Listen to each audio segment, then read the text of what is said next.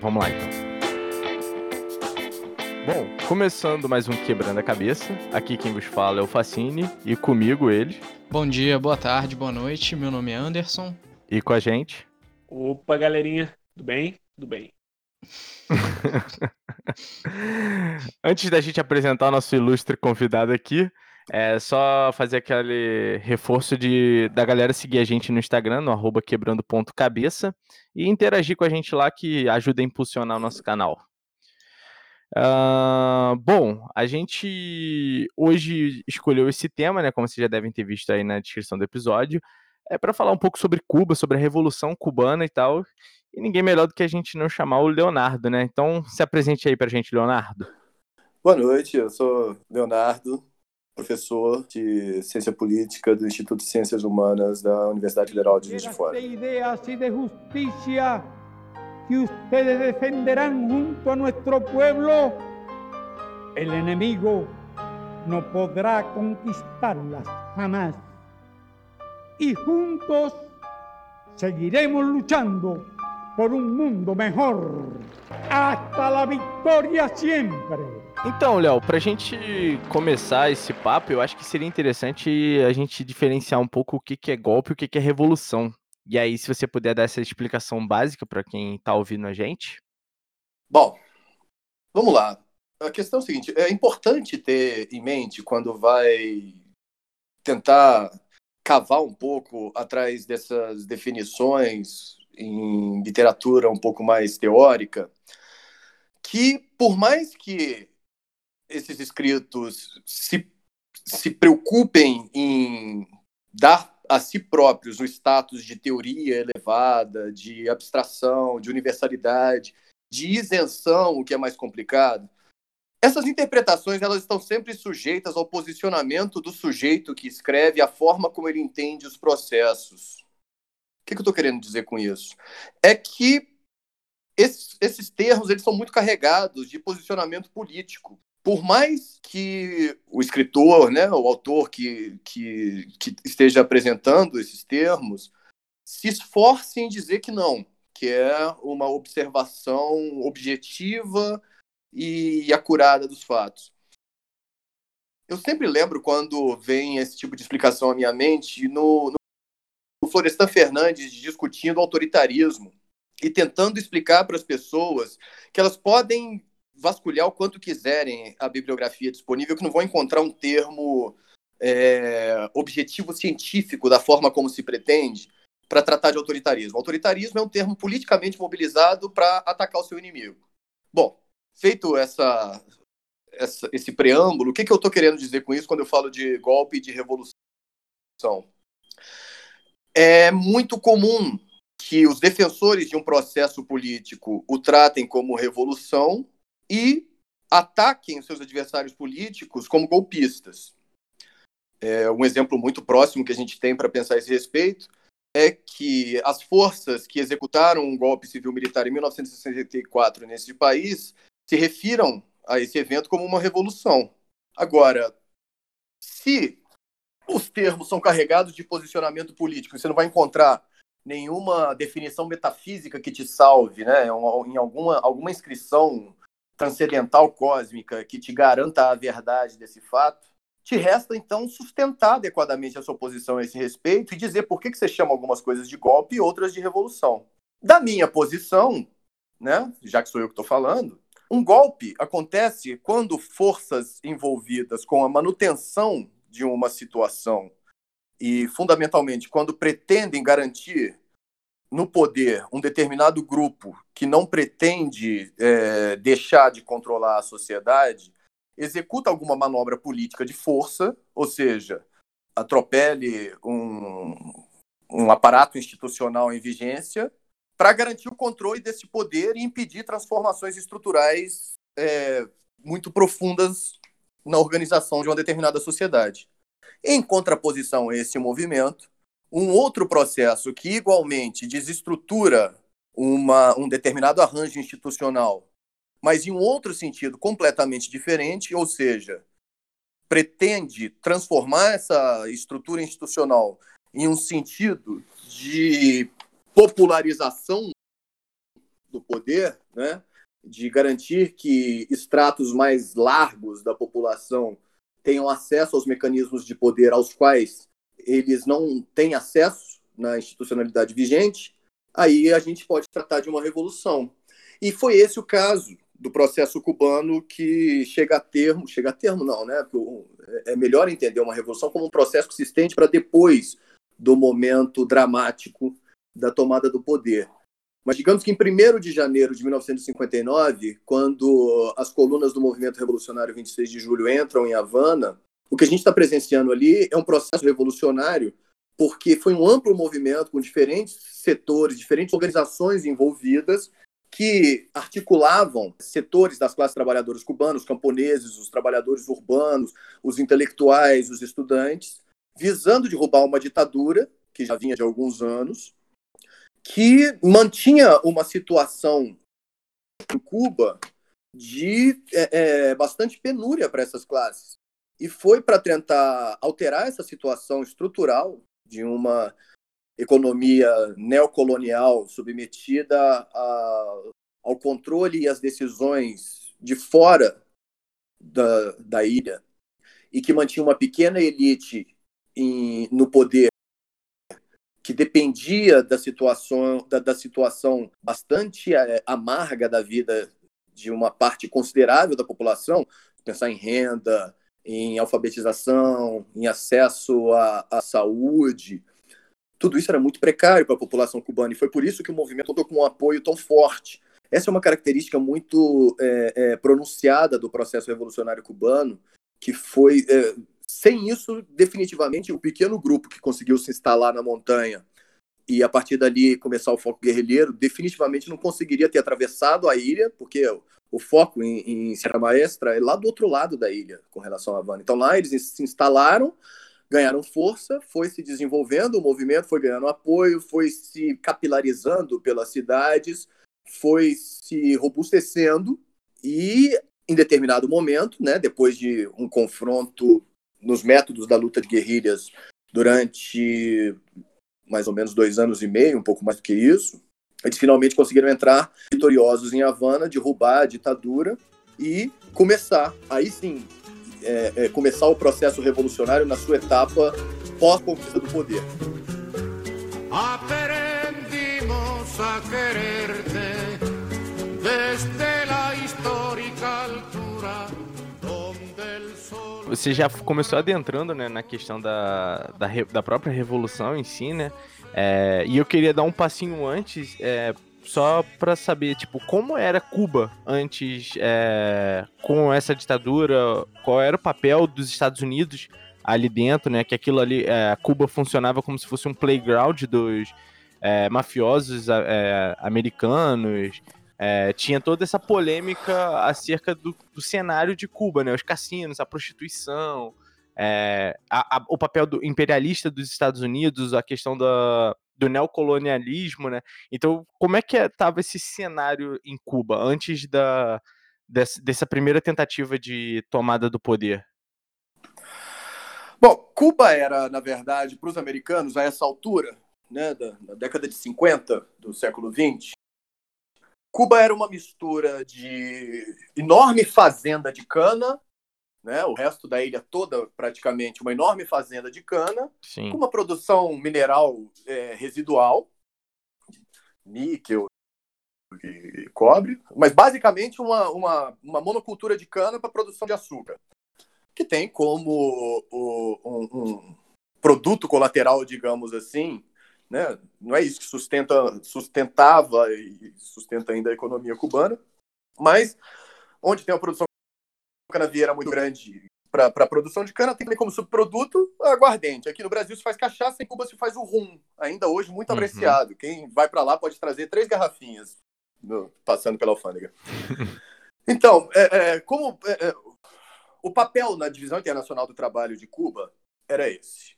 E também como um outro efeito colateral dessa estrutura econômica toda voltada para o atendimento dos interesses neocoloniais imperialistas, principalmente Havana e em menor medida umas outras cidades costeiras também. Você vai ter em Cuba uma espécie de enorme cassino para passeio de americano rico, mafioso, é, é, magnatas. Porque Cuba, quem tiver curiosidade, dá uma olhadinha no mapa, e é por isso que isso também caracterizou o movimento migratório, tanto dos, dos iludidos com o sonho, mas também com os dissidentes, desde o início do processo. A ilha fica muito próxima de Miami, da costa norte-americana, ali no estado da Flórida. Então, é, mesmo nas condições, nós estamos falando aqui dos anos 40, 50, né? Então, mesmo nessas condições ainda prévias ao desenvolvimento dos meios de transporte, dava para chegar em Cuba muito fácil saindo dos Estados Unidos, de vários pontos. Então, tinha uma enorme ilha voltada para a produção de cana-de-açúcar e um ponto, um, um, centro urbano todo voltado para o turismo de milionários, tomado por cassinos, hotéis de luxo, com tudo que isso envolve, né? O controle mafioso da exploração dos jogos, da prostituição, do, do consumo de, de, bebida alcoólica. A essa altura a gente ainda não tinha como uma característica muito forte da, da, da atividade criminosa e dos mercados paralelos em geral, o, o, tráfico de drogas. Tinha alguma coisa, mas não era o problema que se tornou depois, nas décadas posteriores. Como é que isso foi possível? É, Cuba se inscreve, desde seu período de independência, no projeto norte-americano formado já quando os Estados Unidos começam a se consolidar como potência continental, na política da doutrina Monroe e da do Big Stick, né? E a concepção da América para os americanos, é a América toda para os americanos do Norte. Uhum. Os Estados Unidos, se com a pretensão de controlar todo o continente, ainda tinham como resquício do antigo colonialismo do período mercantil uma das últimas colônias espanholas, aliás, as duas últimas colônias espanholas, eles perderam para os americanos nesse mesmo movimento dos últimos anos do século XIX, que foi Cuba e Filipinas. Na Guerra Hispano-Americana, eles conseguem arrancar dos espanhóis e, e, e impor isso como um ganho de guerra, tomar essas duas colônias.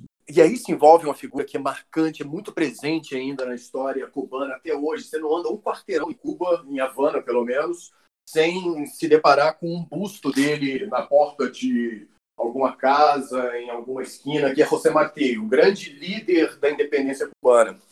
Sim.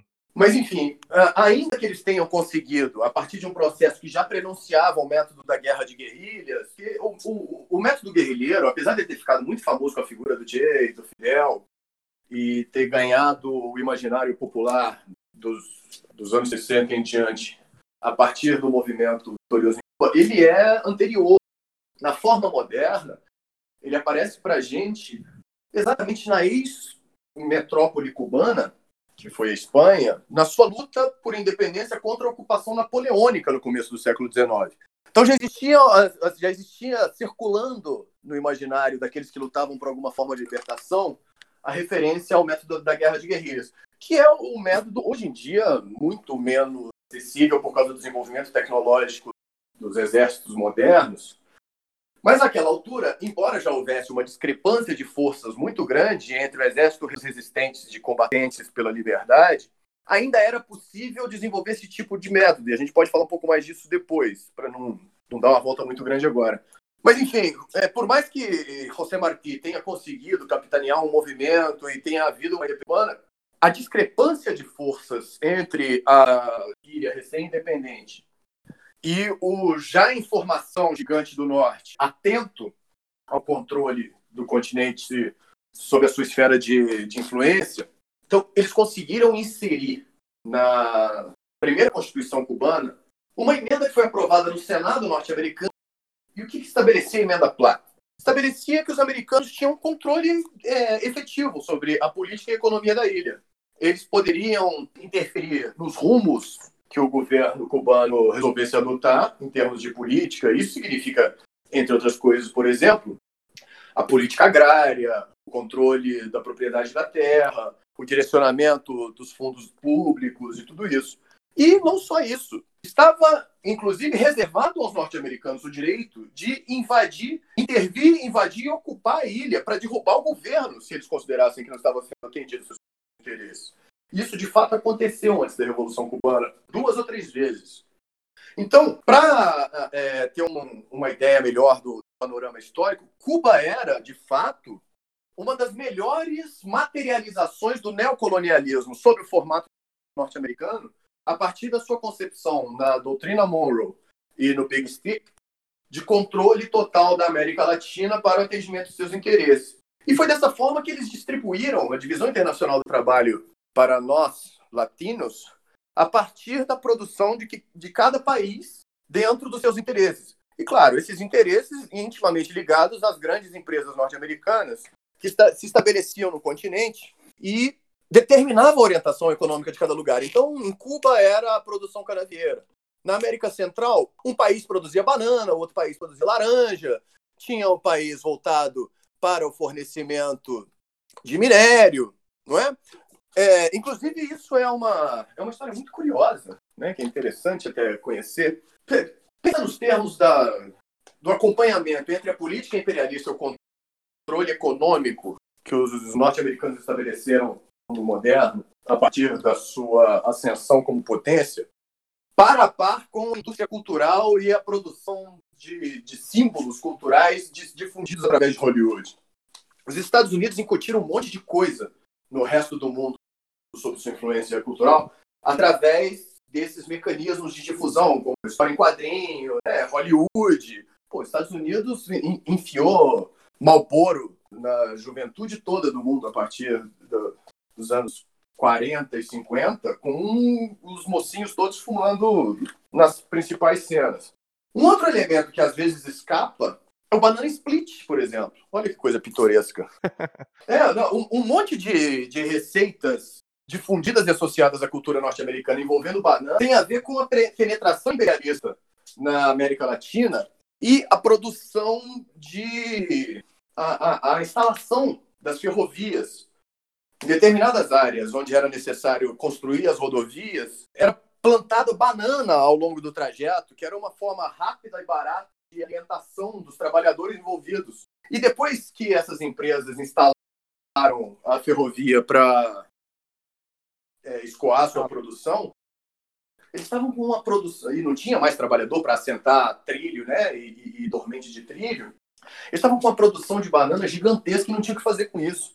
Eles entucharam o mercado norte-americano de banana e começaram a produzir um monte de programas de culinária e receitas e, e, e promover o consumo de torta de banana e banana split, um monte de coisa, para lucrar com o que tinha sido um programa de apoio. Então, voltando a Cuba. Era necessário, portanto, garantir o controle político da ilha, porque era, assim, isso não é não é um projeto abstrato, né? Não estão querendo controlar a ilha por espírito de maldade, por é, sentimento de superioridade. Apesar de todas essas coisas, em alguma medida, também contribuem no processo. Mas o fundamental do controle político da ilha tinha a ver com garantir que os interesses econômicos das mega empresas norte-americanas ali instaladas seria atendido. Então, a manutenção de uma elite arcaica, é, é, estrangeirista, desvinculada do seu povo, desinteressada de um projeto nacional e sócia minoritária, complacente com os interesses imperialistas, tinha a ver com a garantia da, da manutenção dos negócios dessas empresas de açúcar instaladas aqui na América Latina e particularmente no caso de Cuba, para que elas pudessem continuar conduzindo seus negócios e, claro, para que servem todos os regimes autoritários impostos sob a forma de ditaduras aqui ao longo do século XX. Para garantir o controle da classe trabalhadora, impedir a sua organização política autônoma e evitar que, de qualquer forma, eles lutem para transformar essa situação. Porque, transformando em, em termos práticos, o que significa garantir o atendimento desses interesses das empresas é, açucareiras, canavieiras em Cuba, significava garantir que eles iam produzir tranquilamente, sem contestação e sem reivindicação de é, mão de obra organizada sob a forma de sindicatos e partidos próprios, para garantir que essa mão de obra fosse subvalorizada, não precisasse receber adequadamente e que o Estado não precisasse cobrar impostos dessas empresas para direcionar recursos para garantir uma infraestrutura mínima, para garantir educação, para garantir saúde, para garantir nada do, do, que significa um padrão de vida minimamente civilizado. Nas cidades e no campo, isso se refletia em quê? Em uma população miserável, analfabeta, com uma mortalidade infantil absolutamente é, inexplicável para uma nação moderna, com um, um, um índice de, de mortalidade por doenças tranquilamente controláveis, com falta de acesso a trabalhos dignos, e, e isso se traduzindo, portanto, em grandes níveis de prostituição, subemprego, criminalidade, e, portanto, uma população que vivia de uma forma subhumana no seu próprio país, apesar de produzir riqueza em níveis consideráveis para os exploradores estrangeiros.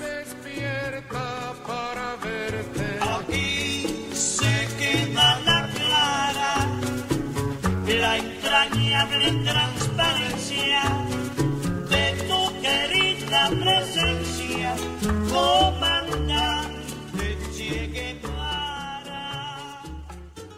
Não, então, eu, eu queria que você comentasse, porque assim, é, você colocou muito bem a questão da localização da ilha, né, de, de qual era o contexto daquele momento.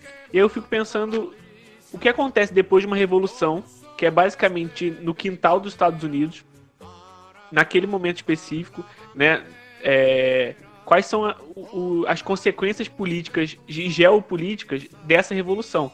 E como é, o que poderia explicar uma revolução de, dessa magnitude, no, no, lugar onde foi, no tempo em que foi, ter perdurado por tanto, por tanto tempo? Porque não basta simplesmente você, numa ilha daquele tamanho, fazer uma revolução e pensar que, pronto, agora sobreviveremos e nada é, irá interferir no no decorrer do nosso processo.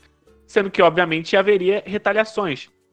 Né? E, e, a gente fica pensando, por exemplo, como que o contexto da Revolução Cubana influencia aqui, aqui no Brasil. Havia um medo de que, de que houvesse um, um, uma revolução ou algo próximo disso é, que a Revolução Cubana inspirou, poderia inspirar na, em pessoas de esquerda, diz aqui no Brasil.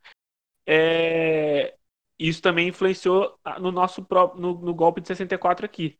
Eu queria que você comentasse sobre isso, assim, o que acontece depois da, da Revolução, quais são as consequências geopolíticas e como explicar essa permanência dos avanços da própria Revolução Cubana depois de tanto tempo, sendo que estava no quintal dos Estados Unidos com todas as pressões possíveis.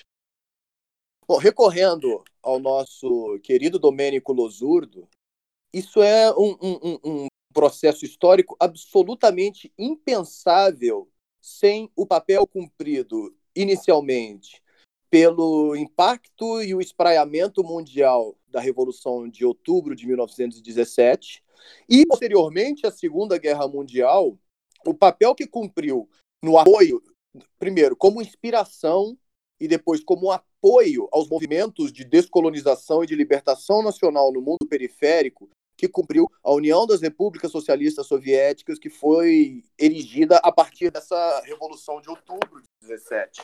Então, é, apesar de inicialmente, né, no primeiro momento, um, o movimento revolucionário, o movimento liderado por Fidel, Che e Camilo, movimento que capitaneava e que hegemonizava é, o conjunto de movimentos revolucionários em atuação, era o que dava a linha política, o que conduzia os combates, era o setor militar guerrilheiro por excelência e que, pelo papel que foi cumprindo e o apoio que foi ganhando da população, teve ascendência sobre os demais. Inclusive sobre o que era o Partido Comunista em Cuba na época, que não foi o que conduziu a luta, o que inclusive tinha posições mais recuadas com relação ao levante, aos combates guerrilheiros e uma série de outras posições políticas encampadas pelo MR-26.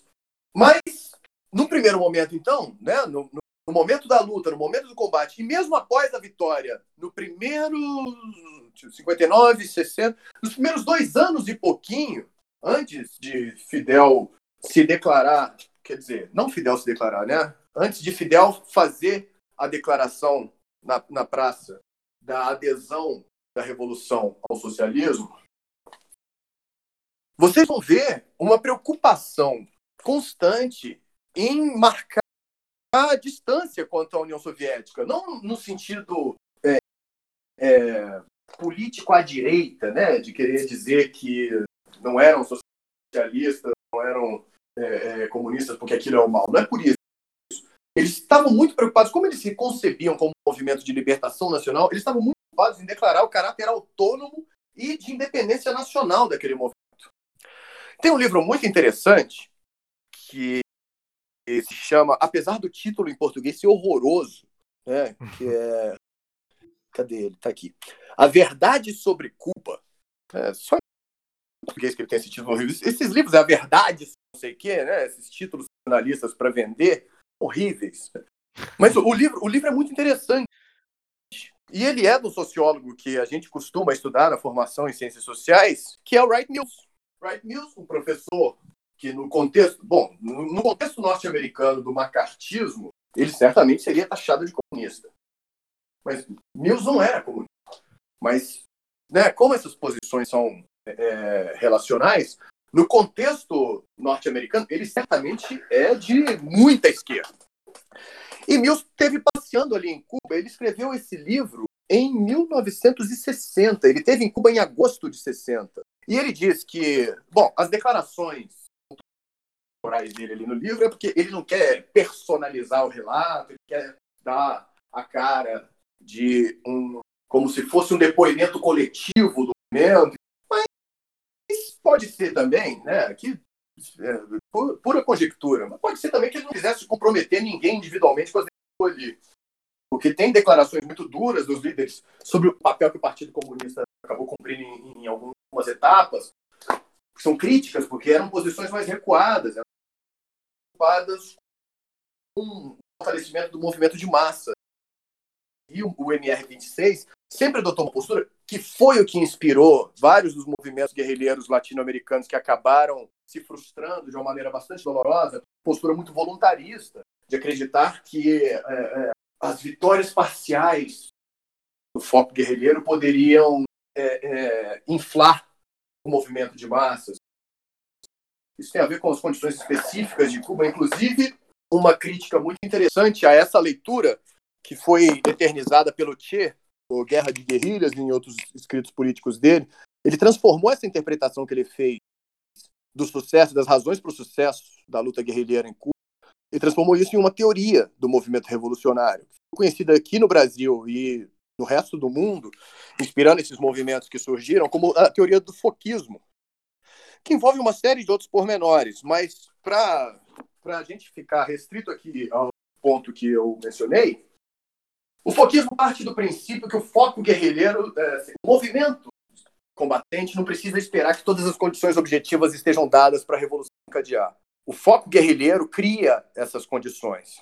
Então, Che partia da ideia que, apesar de todas as condições em Cuba serem adversas, de o barquinho que saiu lá do México e chegou em ter morrido quase todo mundo no desembarque, foi uma fusão danada, o barco atolou no pântano, o exército descobriu, os caras foram abatidos quase todos, uma meia dúzia que se meteu na montanha contra uma ditadura apoiada pelos Estados Unidos, com população é, é, supostamente alheia a todo o movimento, eles estabeleceram o foco e a partir dos primeiros movimentos, primeiras vitórias e relações que iam estabelecer com os camponeses, puderam ir crescendo, enfim. Voltando aqui ao que permitiu que esse movimento, esse foco fosse vitorioso, se estabelecesse como poder dirigente, constituísse um processo revolucionário, levasse adiante, perdurasse e é, resistisse, se mantivesse, tudo isso.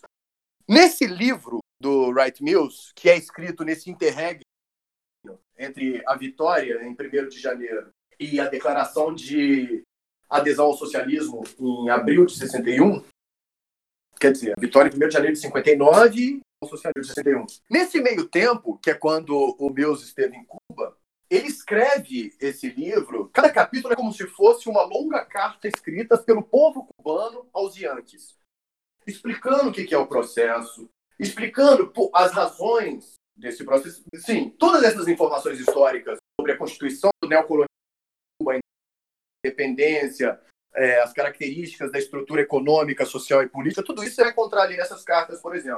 E esses capítulos, eles vão declarando abertamente, dizendo, olha só, tudo que a gente queria era poder ter o destino da nossa ilha nas mãos, completar o sonho de José Martí e poder conduzir a nossa economia, organizar a nossa sociedade e determinar os nossos políticos de acordo com as nossas perspectivas, atendendo aos interesses do nosso e não servindo de trabalho escravo ou semi-escravo para corporações açucareiras norte-americanas. Acontece que os responsáveis pelo regime ditatorial que estava instaurado aqui atendiam aos interesses dessas empresas. E quando nós tivemos que nos livrar dele, nós atingimos esses interesses. E vocês se associaram e passaram a defender esses interesses, tentaram nos estrangular de todas as formas possíveis. Ainda não estava estabelecido oficialmente o embargo definitivo que os impuseram depois da adesão ao socialismo e que perdura até hoje, que tinha sido afrouxado no período Obama, mas que o Trump é, tornou mais rigoroso novamente, e agora no período da quarentena, da pandemia e tudo mais, ele aproveitou para apertar um pouco mais ainda. Não obstante tudo isso, Cuba tem tido um sucesso bastante grande no combate ao vírus. Então, tentaram impedir que, por exemplo, é, é, com a propaganda feita, né, tornada mística revolucionária, com aquela foto famosa, olhando para o infinito, de boia, com cabelo esvoaçante, revolução é um troço místico na cabeça de muita gente. Aqueles que estiveram envolvidos com movimentos reais e, e acabaram indo ver como é que é isso de fato em Cuba, existia um troço muito legal, chamava As Brigadas Venceremos, que era captar jovens com perspectiva revolucionária de tudo quanto é canto, principalmente da América Latina, né, que é mais fácil de ir para lá, mais fácil também de é, verificar se é espião, sabotador nem nada, mas enfim, era captar a banda de gente com pretensão revolucionária e levar para ir lá ajudar a construir a revolução. Por isso que eu falei que não é legal ver revolução como um espetáculo pirotécnico de tomada do poder do Estado. Né? A revolução de verdade acontece dali em diante.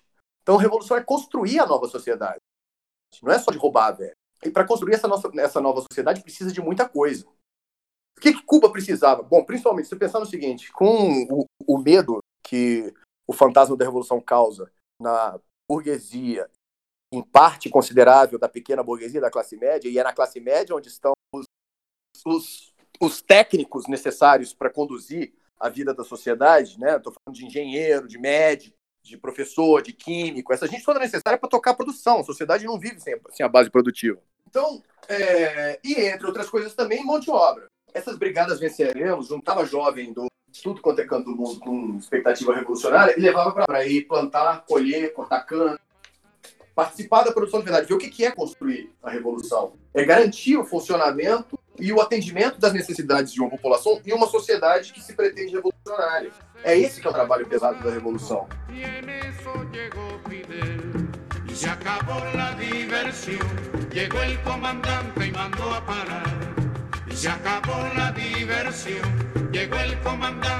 o fato é que, realizada essa revolução e sendo necessárias as tarefas que garantem o atendimento dos anseios, demandas e necessidades de uma população, essa ilha se viu cercada pelo gigante do norte, incapacitada de realizar todas as tarefas necessárias para a construção do processo revolucionário e, portanto, da construção de uma sociedade, e por conjuntura histórica, a essa altura, tendo uma União Soviética disponível como fonte de apoio econômico, de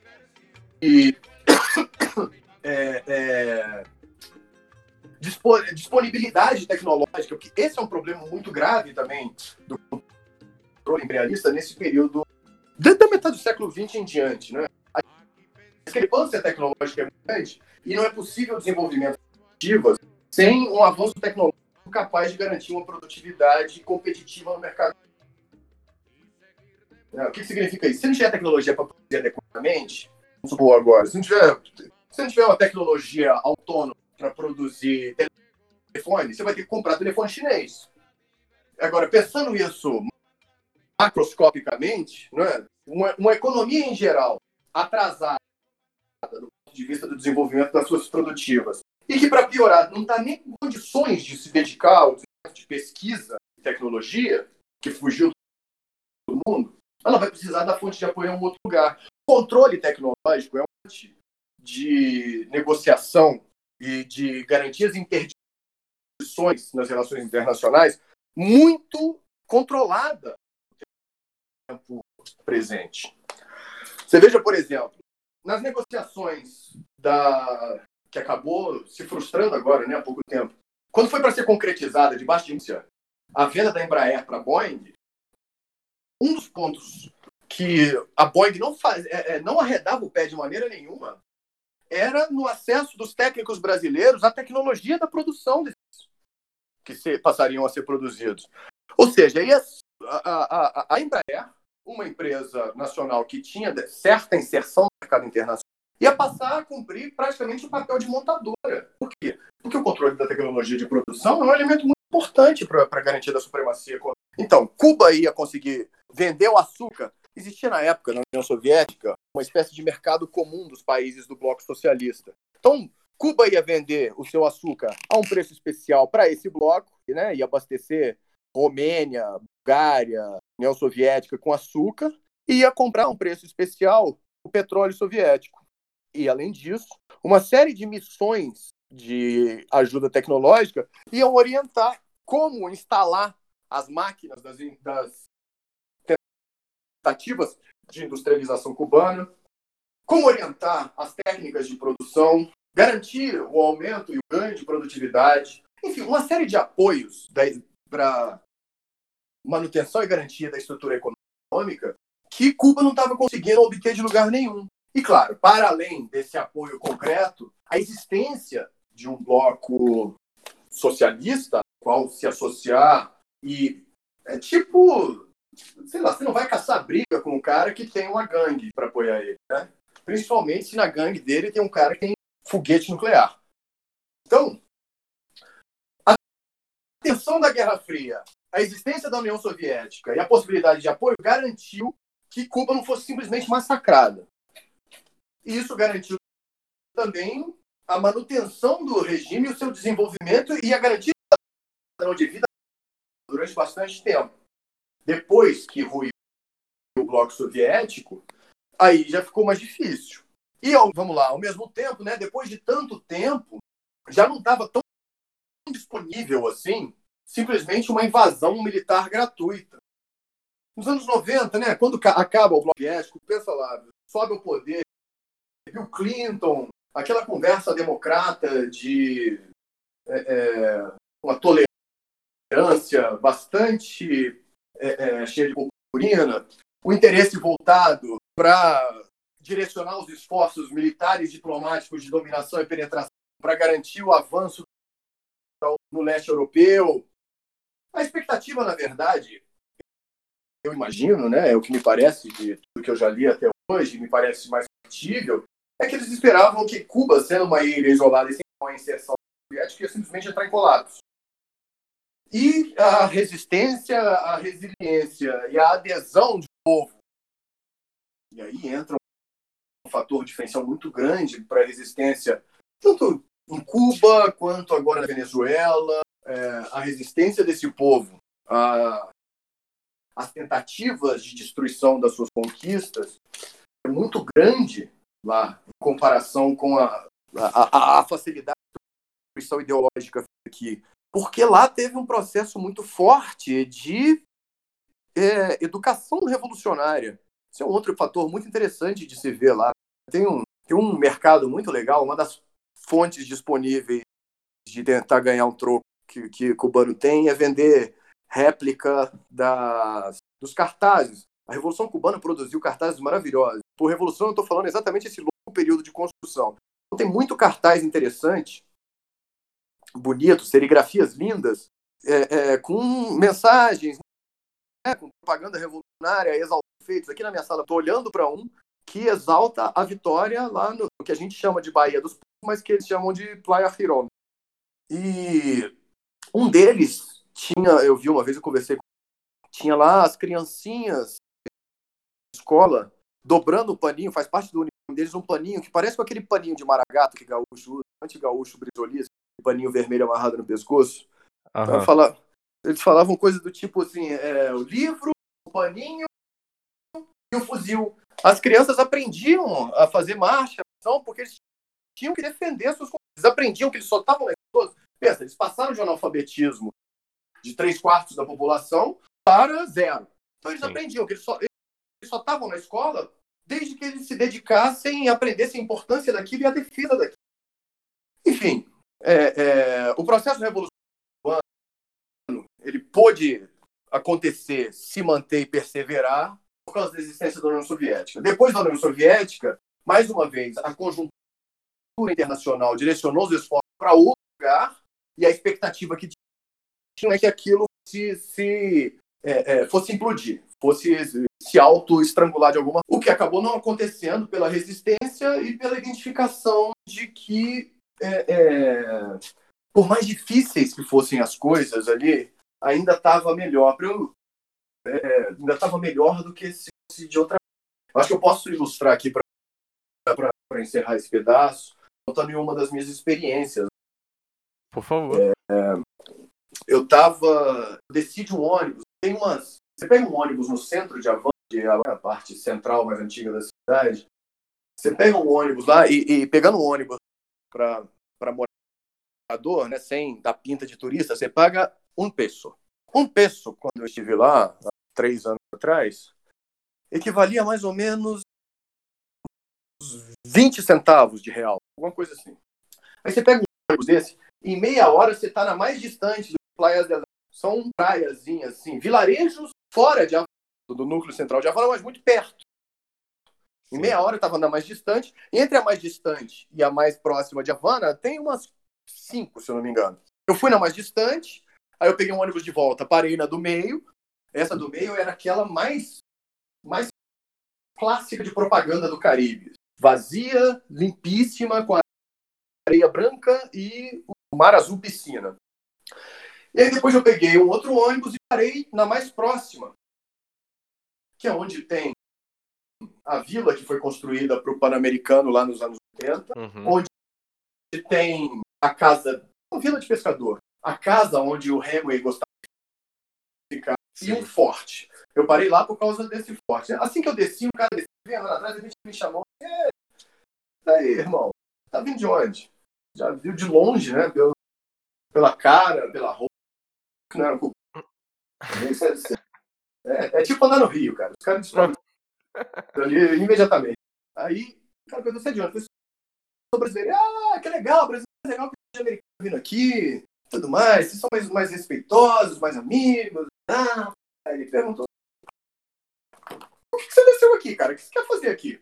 Assim, ah, eu li que aqui tem um, um forte. Ele, ah, é a fortaleza e tal, vou te mostrar lá. Peraí que eu vou te mostrar. Aí você tá vendo aquele conjunto de blocos ali? Ali era a Vila do Pan-Americano, onde era para ficar os atletas e que agora moram ali. Vieram ali moram os que vieram de Angola, ali moram os que vieram não sei da onde. Foi falando bloco por. Eu pensei, o que, que você faz? Eu tô achando que o cara é tipo um guia turístico, né? Sim. O trabalho. O que, que você faz? Ele, pô, sou pedreiro. Mesmo? E aí, como é que é viver aqui? Aí foi contando, falou assim, olha, já foi mais, mais tranquilo e tal, mas eu não troco isso aqui por lugar nenhum. E a gente continua, ó, aqui é o Aqui agora é um restaurante e ali no terraço era aqui que ele ficava. Aí a gente saiu andando, tinha a estatuazinha do Remo e ali, ali é a, o, o, forte que você viu no guia que você queria vir ver aqui. Por que, que tem construído esse forte? No século XVIII, se eu não me engano, foi século XVIII, os americanos, ou os ingleses invadiram. E aí os espanhóis, para pegar a gente de volta a eles, deram para os ingleses a Flórida e pegaram Cuba de volta para si e construíram esse forte aqui para impedir que os ingleses voltassem. Ô, ô Léo, rapidinho, é nesse forte que tem aquele disparo de canhões, 9 horas da noite, sei lá, um bagulho assim? Acho que não. Esse não? forte era bem pequenininho. Era, era só tipo assim, uma, uma guardazinha, meu. Acho que esse aí que você tá falando é em Havana. Ah, ok, beleza. Aí eu vi que ele tava tranquilo, conversando comigo e tudo mais. Eu, eu perguntei para ele, ô amigo, o que, que, você acha do regime? Aí ele olhou assim e falou assim: olha, você tá vendo aqui, né? Eu já te contei do café da manhã dele, que antes ele comprava três garrafas de passar uma semana, aí agora ele tinha que comprar só. E falou, mostrou o tênis dele todo rasgado. Assim, olha, você tá vendo, né? A gente passa por dificuldade. Você deve ter visto lá, coisas não são tão boas como já foi, mas. Mas você, olha aqui, aí ele escancarou a boca, mostrou os dentes todos pra mim. Tá vendo isso? É, dentes perfeitos, assim. Branquinhos, alinhados, sem nenhum problema. Tá vendo isso aqui? Vou todo mês no dentista, não gasto nada com isso. Meu irmão tem problema sério no também, não gasta nada com isso. Pô, eu sei que a gente tem problema aqui, é verdade. Já foi bem melhor, agora já foi mais difícil também, agora é difícil atrás. Mas olha só, ele perguntou a mim, você já visitou os nossos irmãos aqui? Ele estava falando dos países vizinhos, né? e sim, de fato.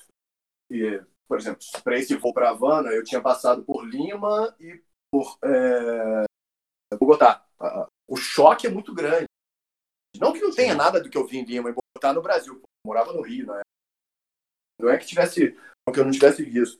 Mas o choque de passar por esses lugares é, é de pensar assim, o que o imperialismo fez com esse continente é uma criminalidade. E o que ele estava falando era exatamente, você conhece os nossos irmãos? Pois é, eles passam por dificuldades como as nossas, ou às vezes até piores. E eles não têm nenhuma das garantias que a gente tem aqui.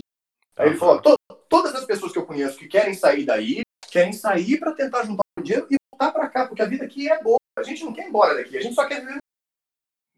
E aí eu perguntei para ele, eu aproveitei, né?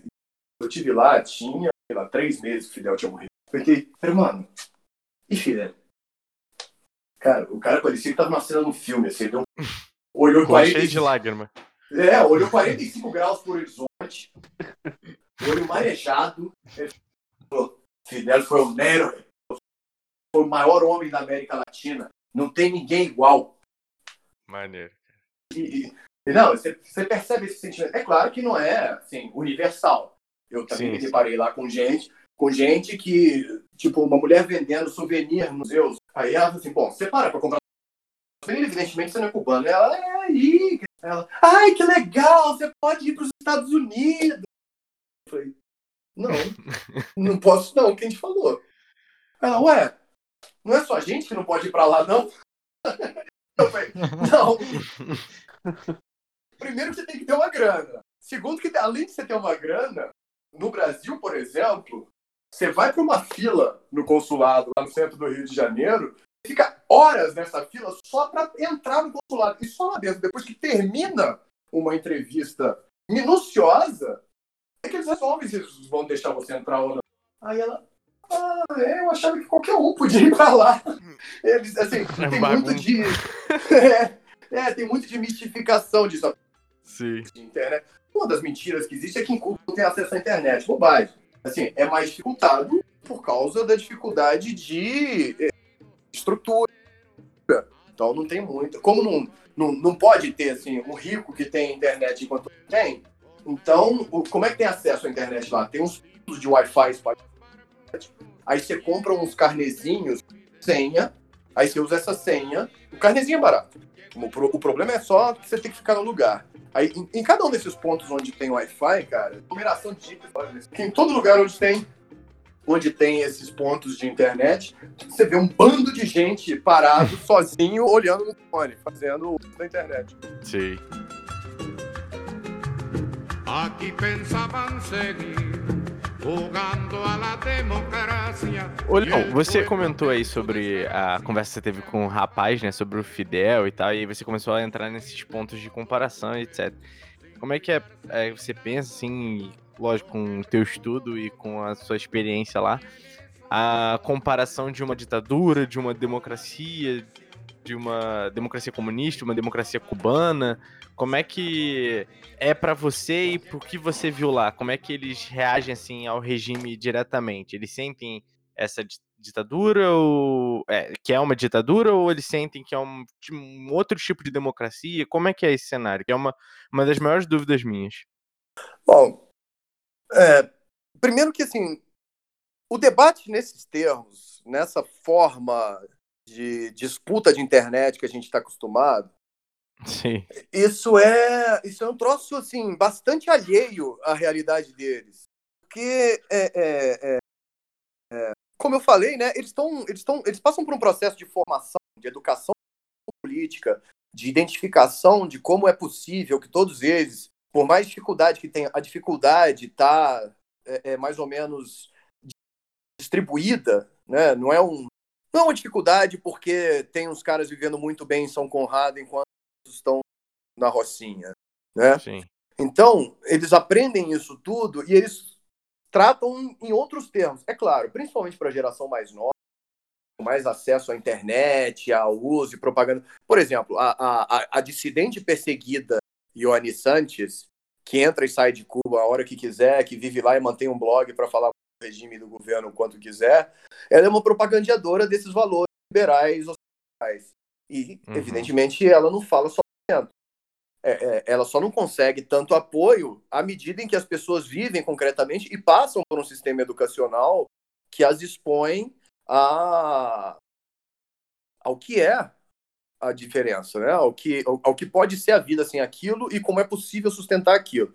Mas é claro, sim, é, em, em períodos de muita dificuldade, quando aperta muito, as pessoas vão vendo que aquele regime que promete a libertação, a emancipação, a igualdade e tudo mais, ele não entrega muita tranquilidade material, tem que trabalhar muito para viver precariamente, vai ficando muito difícil conciliar a formação política e ideológica que tem com uma realidade muito áspera, muito dura. Não obstante, você vê lá, isso é uma, uma das diferenças, assim, muito marcante. Pra, eu percebi isso, eu senti isso, eu nem tinha pensado com essas palavras.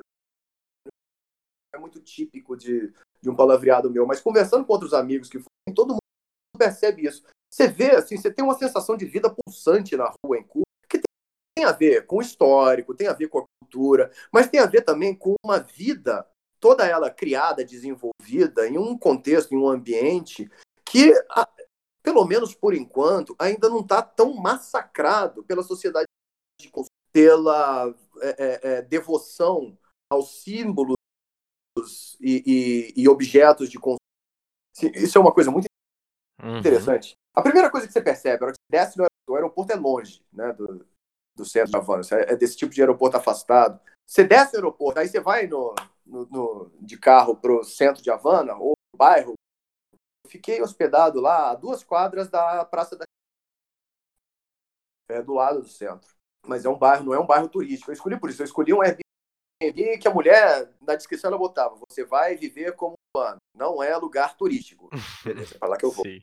Aí, é, no caminho, no trajeto, você já começa a prestar atenção nos, nos, signos do que não é uma sociedade de consumo, porque não tem outdoor querendo te convencer a comprar um jeep de andar no meio da selva, sendo que você mora no centro de uma metrópole. Não tem um outdoor querendo te convencer a usar o de goiaba silvestre com notas de coco que seu cabelo vai ficar sedoso.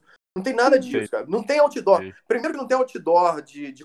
os outdoor que existem são para exaltar as conquistas culturais, esportivas e os avanços da revolução. Tem um tem um outdoor é, no caminho entre a casa onde eu estava e a Praça da Revolução. Passava por um que eu achava muito engraçado, cara. Que era o Fidel vestido de jogador de beisebol. Aí tinha escrito embaixo assim: o primeiro atleta da nação, coisa assim. aí, aí depois você chega lá na, na, na casa, você vai entrar na, no, no equivalente ao, ao, mercado, né? É tipo uhum. um mercadinho de bairro. Não tem nada parecido com o Carrefour. Tem uns mercadinhos sim, de bairro. Aí não tem arroz cocal, arroz tio João, arroz Uncle Beans, arroz da mata. Tem arroz. Sim. Não tem café pilão, três corações, café do ponto, café do Oswaldo. Tem café. Então, você não é submetido a uma campanha permanente e constante de mentira para te convencer que você tem que comer coisa e não outra, que é tudo variação da mesma porcaria. Uhum. E isso, é, é, é, isso tem um impacto muito profundo na vida das pessoas. É claro, tem um impacto também com as dificuldades que eles vivem desde 91 para cá, tem um impacto também da dificuldade de acesso e tudo mais. Mas o que eu estou querendo chamar a atenção é que, com quase 30 anos de adversidade econômica, isso ainda não foi suficiente para esmorecer a identificação deles com esse regime. E aí a gente chega agora outro aspecto da identificação, do desenvolvimento dessa mentalidade e da defesa desse regime, que é por isso que não, não surte tanto efeito neles, mesmo nessa geração mais jovem, submetida, mais submetida à propaganda dos anteriores, não chega tanto neles Uhum. esse debate da ditadura, da- do totalitarismo e tudo mais. Não é porque tem uma polícia política controlando que as pessoas fazem deixam de fazer. Eu usei, eu tinha Facebook na época quando eu tive lá, eu usei meu Facebook normalmente. Então, qualquer jovem cubano poderia usar também. É, Eu usei meu e-mail normalmente, eu vi os sites de notícia que eu quis. Então não é por controle da informação dessa. É porque a propaganda conta com um, um- um- um bloqueio ali, que é a vida concreta. Então, Uhum. por um lado, tem essa comparação prática deles, se eles forem olhar o que está acontecendo em Honduras, em El Salvador, o que está acontecendo no resto do Caribe, mas eles têm a, a dimensão de como vive um trabalhador nesses primeiro. E segundo, quanto ao sistema político e essa preocupação com autoritarismo, totalitarismo, ditadura, não existe um sistema político nas Américas mais que essa conversa de Fidel ditador e não sei o quê nenhum cubano é capaz de, de comprar essa. Quer dizer, nenhum cubano é demais, né? Claro que cubanos que compram isso. Agora, coletivamente, falando esse já, já deu tempo, né, para isso pegar lá. Se fosse para pegar. Desde 1960 que estão com isso, e lá se vão 60 anos. Ele já morreu faz um pouco mais de três, e ainda assim, a, a, a respeito e a emoção. Pode pegar, por exemplo, aqui a gente não pega canais de TV assistir lá, mas pega a Telesur, canal venezuelano que ainda é, é um canal de difusão ideológica da ilha também. Você pode ver como é lá, como foi, por exemplo, se, se fosse uma população desesperada pela libertação de um ditador, mas não ia ter nem sombra do que aconteceu no, no velório, na, na passeata popular gigantesca que aconteceu em Havana, acompanhando o Porto.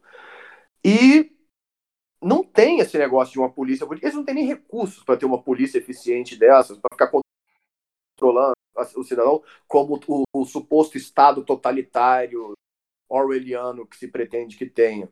Então, um outro ponto muito importante para a educação política e a identificação com o regime que você vê na. Porque o regime é identificado com as conquistas da Revolução. O fato de que não tem um analfabeto, o fato de que não tem uma criança morta. Cara, um cubano andando. Não precisa nem ir para o Rio de Janeiro. Se ele andar aqui na nossa cidade e ver uma criança dormindo na rua, vendo uma criança vindo te pedir esmola, por mais que ele viva num daqueles bairros precários de Havana que você vê em série ou em documentário e tudo mais, para ele isso é uma coisa um pouco incompreensível, porque ele vai ver as nossas casas, ele não precisa nem mostrar para ele o condomínio de luxo que tem ali do outro lado do bairro. Mostra para ele as nossas casas, uhum. que ele vai pensar assim, mas por que vocês moram assim e essa criança mora na rua? Isso é um pouco esquisito. Ele, ele acha estranho esse Foi. tipo de coisa. E enfim, tem a ver também. A educação política não se dá só por doutrinação ideológica, por professor enviando na cabeça deles que eles têm que ser assim. A vida prática concreta da vida política em Cuba é assim. Existe, por exemplo, nos bairros, o Comitê de Defesa da Revolução, que é um centro de aprendizado político. Isso é uma outra coisa eu citar hoje pela segunda vez. O Domênico Lozu vai dizer o seguinte: o, o mundo não se apresenta a você de uma clara e imediata. Ele tem sempre uma, uma elaboração ideológica. Ele não diz exatamente nesses termos, mas é o que ele quer dizer quando ele fala que só é possível aos explorados, aos trabalhadores, aos subalternos e os deserdados do mundo tomarem dimensão do papel que eles ocupam nesse mundo e o que eles poderiam ocupar quando existe alguma instância de elaboração ideológica que traduz o mundo ele é para essas pessoas e explica para elas, olha só, vocês estão nesse mundo assim, porque isso atende a tais interesses, os seus interesses podem ser esse e vocês podem fazer isso para que esses interesses sejam atendidos. Que cumpre esses papéis, normalmente, nas nossas cidades, são sindicatos e partidos revolucionários. Na, em, em Cuba, esse aprendizado do, do lugar que cada um tem na sociedade, como ele pode desempenhar esse papel, ele é feito pelo partido também, e ele é feito por esses comitês de defesa da revolução e uma série de outras associações. Enfim, o que é importante extrair dessa absurdo é que são necessárias as entidades coletivas, né, as associações, os órgãos de, de agrupamento de interesses que dão trato ideológico e apresentam de uma forma que pode ser apreendida por cada um desses membros e que com de posse desse, dessas ferramentas, eles são capazes de traduzir, entender o mundo e perceber de que forma eles podem agir nesse mundo para defender o que eles identificam como seus interesses. Então, o cubano se envolve com o Comitê de Defesa da Revolução, ou que é, é uma espécie de, pelas funções que cumpre, é algo parecido com uma associação de bairro, que tem cada um, em cada bairro tem um desses, e é onde as pessoas vão para resolver os problemas, hum. para descobrir hum. como se organizar coletivamente, para lidar com o problema, para fazer chegar a administração urbana, né, a administração municipal, que tem um buraco na rua, que está faltando creche não sei aonde, e tem uma série de outras dessas que foram criadas, porque em um processo político é necessário que é, é, é, soluções coletivas sejam desenvolvidas para tratar de problemas coletivos. É, Sim, a participação popular é muito maior, não, né, nesse caso. Ela é imprescindível, fundamental. Inclusive, se você quiser. Bom, dizem que nós estamos numa democracia e Cuba numa ditadura. Em Cuba, se você quiser apresentar uma candidatura para ser deputado, você tem que ter envolvimento com algum desses órgãos de bairro. Você tem que ter, de fato, envolvimento com a vida política do lugar onde você se mete, ou do seu trabalho, ou da sua moradia, para poder justificar o fato de que você quer participar do poder público para cuidar desses problemas. Você não pode ser simplesmente um apresentador de programa uhum. no canal de audiência e com o seu dinheiro querer se candidatar a presidente da República. Isso não existe no sistema político cubano. Não é um sistema vendido a quem, tem, a quem tem mais dinheiro. Sim. E é claro, né, eu peguei só o caso mais caricato, porque a gente está sujeito a esse tipo de coisa. Não vai ser a primeira vez que o apresentador do programa se mete a candidato com sérias chances de ganhar. Em 89 isso aconteceu também. Assim, então, só para. Diante, diante dessa estrutura, do ponto de vista de um cubano, médio, é claro, né? Tem uns mais, outros menos sujeitos. É, por exemplo, só para não dizer que eu não vi nenhum de desconto. Sabe, sabe esses grafites que são feitos. Pô, sumiu completamente. Estêncil faz, faz tipo uma, uma silhuetazinha com chapa de raio-x? Uhum. Sim. Eu, sim, vi, sim. eu vi assim, num cantinho, numa mureta, ah, sim, sim. É, descendo a rua. Acho que foi isso mesmo. Mas enfim, uma silhueta dessa feita com a, a, assim, a, a silhueta do José Martí e escrito na, na blusa dele Free Wi-Fi. Foi... Então, tem gente lá preocupada com isso. E você for escavucar, você entra no, no, no, blog da. É, você entra no blog da Ioani, você provavelmente vai ver uma rede de propagandeadores desse.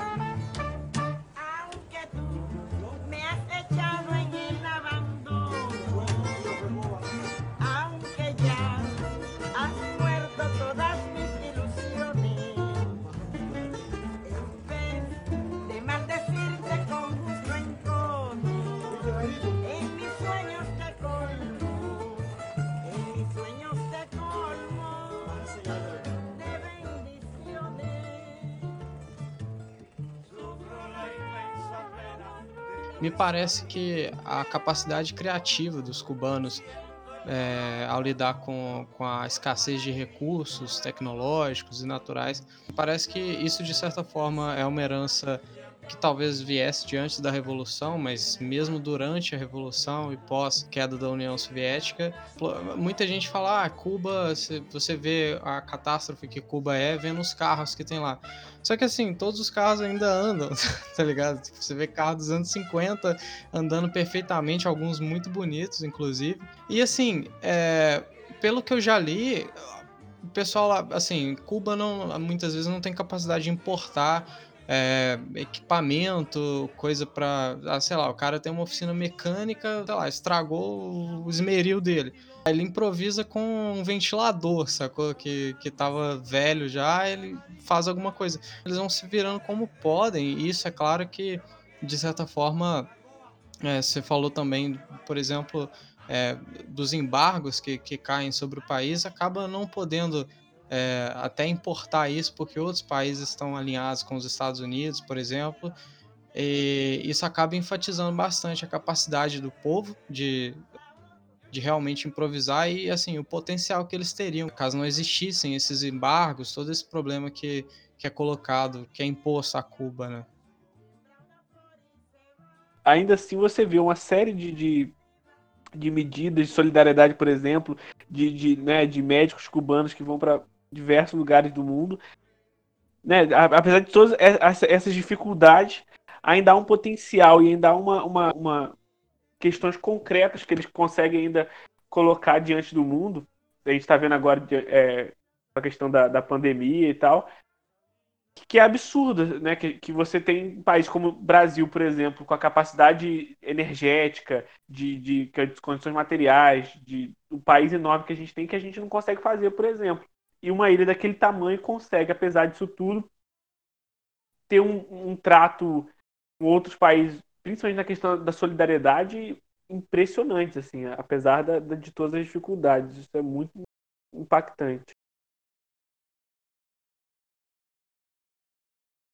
dessas duas falas finais de vocês, dois aspectos são marcantes, que os cubanos se orgulham muito disso, de uma maneira geral, que foi é, explorado como propaganda da também, não como criação, não como é, propaganda no sentido manipulatório, mas no, propaganda no sentido de é, é reverberar coisas para que isso é, é, se amplifique e também um é o, o, elemento da criatividade que o Anderson falou e o outro é o elemento da solidariedade que esses dois pontos são muito presentes na cultura cubana de uma maneira geral a cultura que eu estou falando aqui não é esse troço abstrato que eles produzem a imagem que eles fazem de si o que eles envolvem por exemplo na música na literatura na, e na, na produção espiritual que eles têm sobre isso.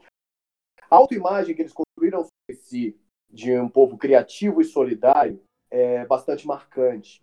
A parte da criatividade, você vê, seja nesses cartazes que eu já mencionei, seja na música cubana, e isso também, sim, nos faz pensar que esses dois elementos da solidariedade e da criatividade, eles podem ter sido potencializados pelos instrumentos criados e, e, e, aproveitados pela revolução, mas é algo que os humanos já se, é, é, se sentiam orgulhosos de ter antes mesmo disso.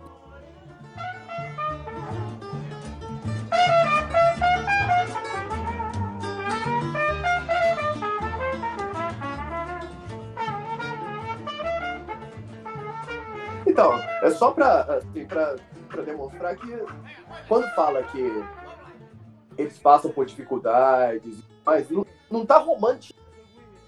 É claro que enfrentam alguns problemas, mas eles não passam nem perto dos problemas que a gente passa aqui nessa uhum. liberdade democrática. Não tem, de fato, aquela frase de, de efeito do Fidel, de que essa noite não sei quantos milhões de crianças, nenhuma delas é cubana, é verdade. Você não vê criança. É, você vê alguma pobreza, mas você não vê a miséria degradante que, que a gente vê aqui.